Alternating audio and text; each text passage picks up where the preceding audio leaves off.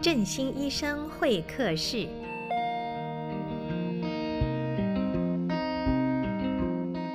各位朋友，大家好，我是振兴医院神经内科邓宗全医师。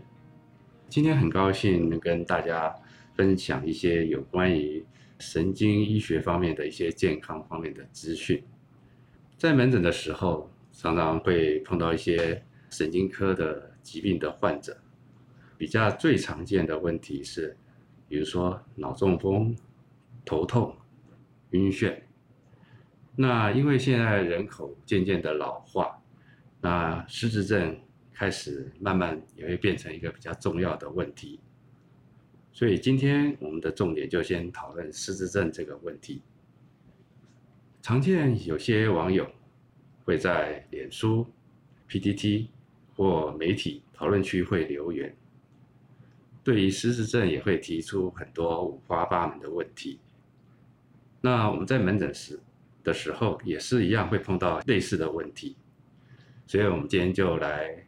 聊一聊有关一些失智症的一些迷思。首先，失智症是不是一个正常的老化呢？我们的答案当然是不是的。那正常的老化，跟一种病态的失智症到底是要怎么样来做一个鉴别呢？我们简单的来说哈，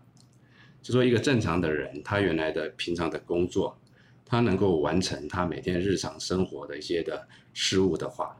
这个是正常。然后这些的功能，也许他会慢慢的有些变缓，或者是变得比较稍微差一些。但是他还是能够完成他原来的事物的话，这个也许我们就认为他就是还算是正常的老化。但是失智症来讲的话，他就没办法完成这些的工作。什么叫健忘？什么叫做失智呢？健忘就是说你忽然间想不起来这件事情，但是你过了一会，或又稍微回想一下，你又把它记住了。好，那这个就叫做健忘。但是对于失智症的病人来说，他要怎么样的想，或是怎样的去回忆，他通常大概都没办法完全能够想起这样的一个事物。再来，那我们谈谈失智症会有什么样的一个症状。这些症状来讲的话，那我们可以分早期、中期或者晚期的症状，它都会有所不同。我们在临床上碰到早期的病人，他们通常都是由家人带来的。病人本身通常不大会有一些这种了解，说他哎，他是不是真正得到失智症？当然，临床上在门诊我也碰到有些病人，他来了，他说：“医生，医生，我是不是得了失智症啊？”那通常我都会笑笑的跟他说，通常自己说自己得了失智症的病，失智症的症状的话。通常大概不会有失智症的，那通常那早期会有什么症状哈？那我们常常就是有时候，比如说我们去到冰箱要拿个东西，冰箱一打开，糟糕，忘了 我是在冰箱是要拿什么东西呢？啊，那如果是只是健忘，他也不会哦，对对对，我要拿个鸡蛋，我要拿个牛奶，啊，他想起来了。那如果是在早期的病人，他就想不起刚刚他想要做的事情。那通常也会在出门的时候，有时候一些很熟悉的路，他突然忘了到底他要去哪边，有这种迷路的情形。在家属有时候会注意说，患者他已经有这种忘东忘西的的情形，那甚至要做一件事情，他的集中注意力也慢慢开始有退化的情况。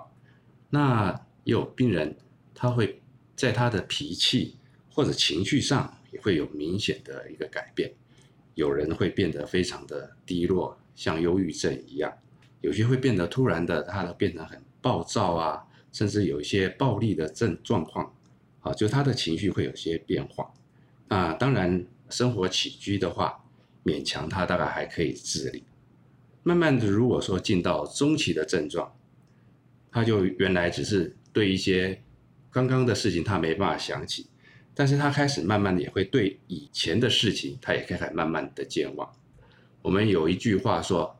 老汉老提当年勇。”老汉为什么老提当年勇？啊，因为他可能对于最近的事情他已经忘记了，所以他只能够记住以前的事情。好，所以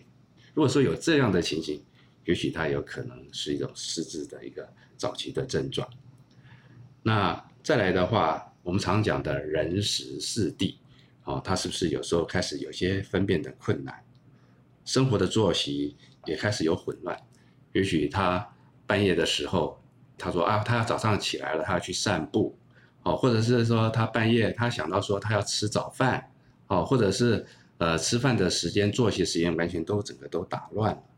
或者会有一些呃幻觉啊，或一些错觉的一些的情形。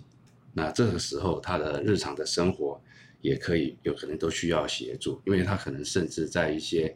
泌尿的功能啊、大小便的功能啊，可能会有一些失禁的情形。那比如说以尿失禁来说的话，一个是当然他是控制的能力的不好，或者是有时候他甚至因为在家里面他找不到厕所，所以他已经来不及了，所以就变成他有这种呃尿失禁的情形。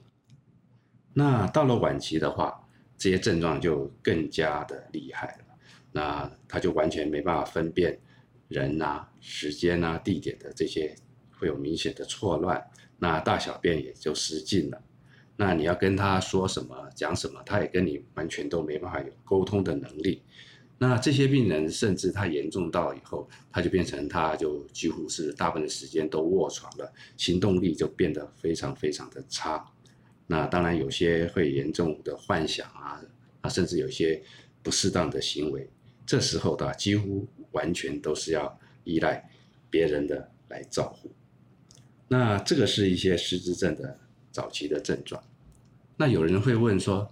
那失智症是什么样的一个成因呢？那在医学上的话，呃，我们在大脑里面的一些病理的特征哈，我们有一种叫做贝塔类淀粉蛋白，这种是一种我们脑里面类似产生的一些的类蛋白的物质，那它会堆积，因为通常如果是正常的脑，它会把这些垃圾把它清除掉或消除掉，那如果说它没办法的话，就会形成我们所谓的叫做类淀粉斑块，或者另外一种叫做 Tau 蛋白。那这些不正常的聚集，就形成一些病理上的一些的变化，所以就产生神经退化的症状。当然，脑部的退化是整个的，哦，当然有些神经退化的疾病，它包括有些是会影响到运动方面的，啊，那我们在临床上很常见的就所谓的像帕金森氏症啊，啊，它就是一些运动功能的障碍。那失智症的话，它就比较影响到是我们有关于记忆呀，啊或者这些的症状。那什么样的原因？我们大概可以简单可以分成叫三大类。那第一个就是所谓退化，那这包括我们所谓的阿兹海默症占了最大宗。当然还有其他很多的细项，我们就没有特别的来做一个分辨。这个大概占了六成。另外有一个是所谓的。血管性失智症，那这就包括一些血管的病变，不管是大血管的类似像脑中风的症状啊，或者是小血管的病变，这个大概占了两成左右。那另外还有少数的一些，包括它是因为甲状腺功能缺乏低下，好或缺乏维生素 B，或者是 B 十二，或者是叶酸等等，啊，还有一些感染性的一些疾病啊。啊，或者是忧郁症啊，啊，或有些像血糖过低啊，啊造成的脑伤这些，那这些的呃脑的病变，也许经过我们呃内科方面的治疗，啊，或者是外科的病人，有些是所谓的呃水脑症，你把水脑症做个引流以后，它所产生的这些失智的症状，也许可以得到一些的改善跟进步。那这个是大概我们可以讲到。他的一些的原因，什么样的人比较会容易会得到失智症？在以前啊，我们都说失智症啊，这个叫做老年痴呆哈，但是这个已经在我们神经医学会哈，已经给他做一个证明，不要给他污名化，所以叫做失智症，好，不是不是什么老年痴呆哈也，当然加上这个老年的话，就让我们能够更能够理解它当然是一个年纪比较大能够会得到的一个疾病。根据失智症的一个协会的一个统计啊，目前大概六十岁以上的人，大概已经有超过三十万人可能罹患有失智症的一个症状。如果按照这种的比例，跟台湾已经早已经进入所谓老年化的国家来说的话，那到了二零四零年的话，将会超过六十万人以上。所以这个是一个非常重要的一个课题。如果讲的严重一点哈，甚至这个叫做应该是一个国安的问题了哈。所以为什么政府现在一直在长照一点零、长照二点零，中间甚至包括很多的。经费、人力、物力都要投注在这些失智症的一些的照护。那既然这是一个非常大的问题，那我们到底失智症能不能治疗？但是非常可惜的是，哈，我记得以前在两千年的时候，哈，美国那时候的神经医学会，他们的标题是说，在两千年的时候，希望能够找到一个很好的失智症的一个治疗方法。呃，目前。二十年又过去了啊，现在还是一样，没有什么特别新的药。其中当然有去年有通过一些类似那种生物制剂的，能够清除掉类淀粉蛋白的一些的抗体，但是在临床上的一些的副作用或者是它的效果，还是需要审慎评估的。所以简单的说，目前失智症的话的治疗主要是延缓为主。那我也常常跟病人说，啊，你除了药物的治疗以外，其实本身的一些的生活的起居的一些的改变，或者是配合也是蛮重要的。我大概都会简单的分成三个项目，我们叫做三动原则：第一，肢体运动；第二，脑部运动；第三，多跟人家互动。那肢体运动，我想大家都晓得哈，我们去运动啊，跑步啊，散步啊，甩手等等。但是根据比较新的资料显示，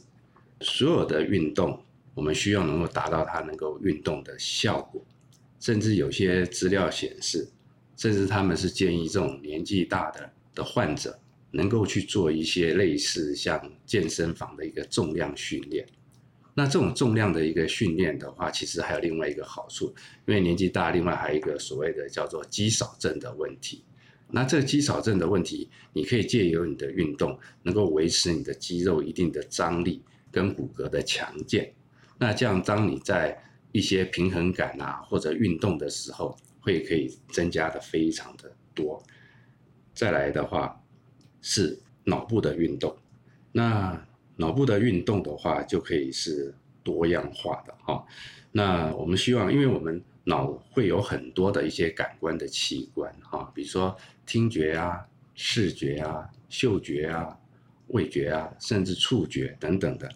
那所有的这些的感官的器官，它都会在脑部都有相对应的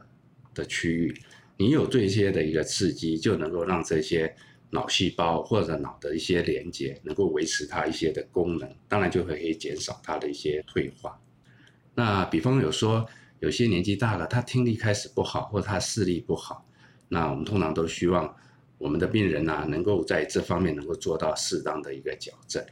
哦，不然他有时候听力不好，然后跟人家的沟通会有问题，于是他就慢慢也不喜欢跟人家互动。那这样子对于脑的一些的刺激的效果，相对就会大打折扣，啊，那另外就是在平常的时候哈，比如说现在开车的人哈，他们都喜欢用导航系统哈，但是呃，我们认为说，对于认路或者是规划路线，这个是一个脑一个非常重要的一个功能。那如果是可以的话哈，我们通常是说，你最好能够经由你的你的大脑。然后规划说你要出门啊，怎么走啊这些，因为他脑的运动就是类似就是这样的一个情形。再来的话，我还要强调一点的话，就是睡眠的一个重要性。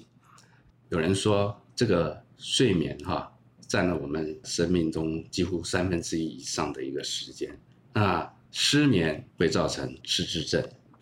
但是吃安眠药也会造成失智症。那这是不是很两难呢？但是我们，所以我们要怎么样？就是我们不要吃安眠药，但是我们能够得到很好的睡眠。我们刚刚有提到说，脑会产生很多的一些的，我们所谓的叫做废弃物了。那就跟我们日常的生活一样哈，我们每天都要把这个垃圾啊，要把它倒掉，要清掉。所以，当你这些的废弃物在里面产生的时候，它脑也是一样，会有个通道，要把这些清除掉。那这些清除的机能的话，是在睡眠的时候，它的通道的开启是最大的，所以就说它在清垃圾的效果是最好的。所以为什么在睡眠医学方面告诉我们，睡眠的确是非常非常重要的。那另外对一些青少年来说的话，更是重要。很多这种年轻的学子啊，啊，为了要考试啊，能够成绩好，那他希望能够多念点书。他熬夜，然后希望多念点，看成绩会不会更好？但是在睡眠医学上的观点来说，哈，通常是适得其反的。啊，我记得当我们家小朋友还小的时候啊，呃，他们常常都喜欢晚睡觉。我说好，你一定要把睡眠睡得好。他说不行了，我功课还没做完啊，我一定要做完啊，我还有这个还没看完啊。我说没有没有没有，你一定要睡得好，这样才会有精神，而且趁着睡觉的时候。可以帮你这个白天呐、啊、所吸收到的这些的资讯跟这些能够做一些统合，然后整理，这样你才能够把这个记忆能够记得起来。哦，当然在考试上面当然就能够有所进步啊。啊，于是有一天啊，我们家的那个宝贝儿子啊，我们因为时间到了要上学了，我说，哎，儿子，起床了，等下来不及了。他悠悠的就跟我们说，爸爸。那个我的资料还没有整理好耶，所以你就知道睡眠来讲也是一个对于这个脑的一些的功能啊，尤其这些是非常重要的。再来的话，最后我们所讲的就是互动啊，互动啊，我想一些社交的环境，尤其最近因为新冠病毒的一些肆虐哈。那很多老人家，尤其像我们一些失智症的，他根本就很少有这种出门的机会，相对他们互动的机会也变少了。结果后来等他们来返诊的时候，我们都发觉，他的确他的在这些认知功能跟他失智的症状，的确有比较严重的退化的现象。所以这个些互动啊，我们鼓励他能够多参加一些社福团体啊，或者一些上一些老年的。课程啊，或者是银法学堂啊等等的，这样目前来讲都可以在网络上都可以搜寻到类似的资料。我们也鼓励他能够尽量的能够参加，这样子能够增加的互动。好，所以我们大概简单来讲，这是我们在能够不仅是预防或延缓方面都是呃很重要的一些的课题。那另外的话，当然比如说像血管性的失智这些的或一些的疾病的方面，那这个就是。牵涉到我们一些养生方面的，如果说有高血压、糖尿病、胆固醇啊、血脂肪啊等等，哦，那这些的话你都要做一个很好的一个控制跟治疗，那不然的话，它就会造成你的血管的损伤，血管损伤以后就会造成脑中风啊或血管的病变等等。大概简单就介绍到这边，那希望下次还有机会能够再跟大家能够再分享。有关于脑部健康或者是神经保健的一些的资讯，谢谢。